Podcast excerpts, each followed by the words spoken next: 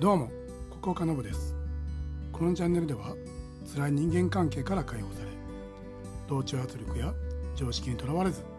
自分らしく自由に生きる孤高な生き方について配信しています。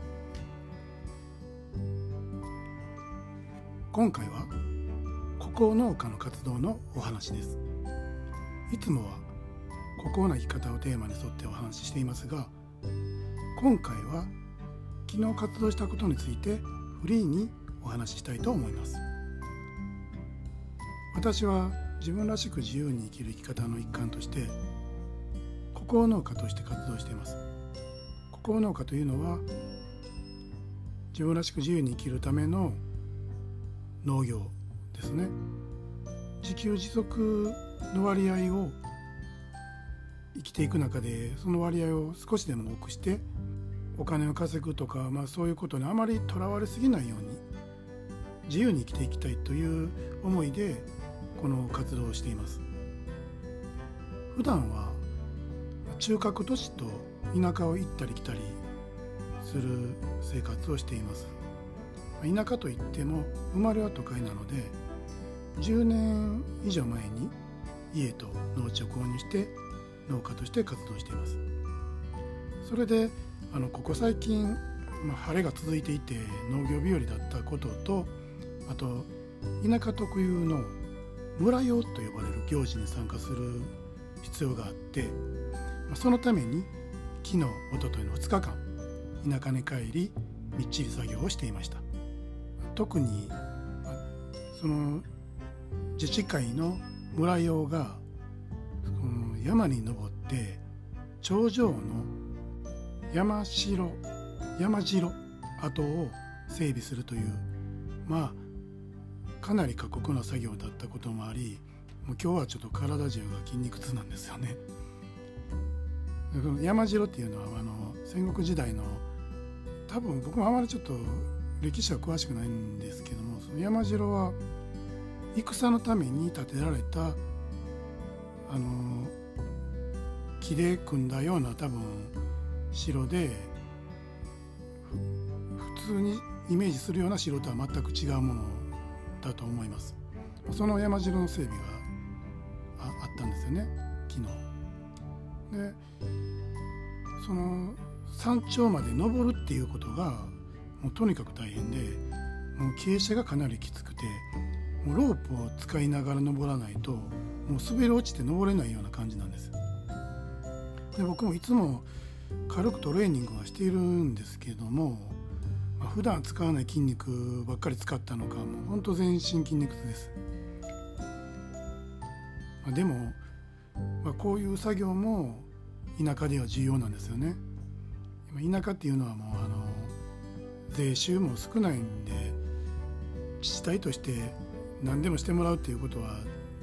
できないので、まあ、それぞれの村が自身の村を維持するために村のメンバーを集めて維持管理やその結束を深めるための親睦行事等を行うということでその村を存続させてきたという歴史がまあきっとあるんだと思います。まあ、そういうことなのでここに生きることを追求している僕としてもやっぱり最低限のあのその村への協力はそこに住む以上はもう重要だと考えてできる限り参加するようにしています。私が大事にしている考え方の一つに利他的利己主義というのがあるんですがこれは他者に利益をもたらすことが自身の利益につながるという意味なんです。これは捉えようによっては自分が得したければ他者を得させろともなるのですが私はそういう意味ではなく他者の幸福のために考え行動することは自身の自己肯定感を高めることになりそれが自身の幸福感につながる、まあ、そういう意味で捉えてこの言葉を使っています。単純に他者を喜ばすことができたら、まあ、それだけで自身がハッピーな気分になれると思うんですね。話はちょっと少し脱線したのでもう話戻します。でその村用である山の山頂の雑木の整備作業を行った後自身の活動である農業をしました。この雑木っていうのはもう雑草というかもう木に近い枝のようなものをあの買っていくっていう作業でもこれも結構大変な作業なんですけどもその作業の後に農業。で1日目は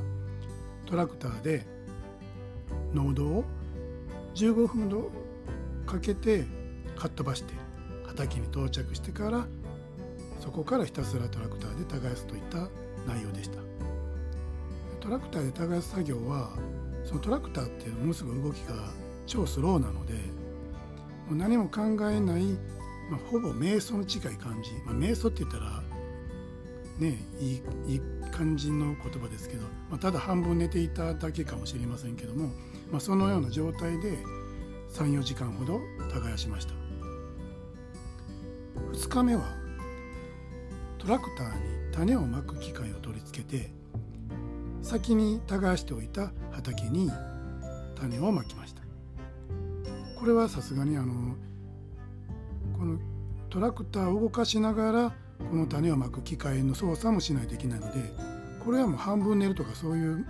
瞑想とかもそういうことをしながらできないのでもうひたすら集中して作業していました。そして今日は町に戻り心理学の勉強や記事を書いたりあとこうして音声配信をしたりして過ごしています。今日の話はほとんど他愛もないお話になりましたがどうでしたでしょうか？心農家の活動についてのお話はこれで以上になります。もしよかった参考になったという方はいいねフォローをいただけたら嬉しいです。それではまた次回の配信でお会いしましょう。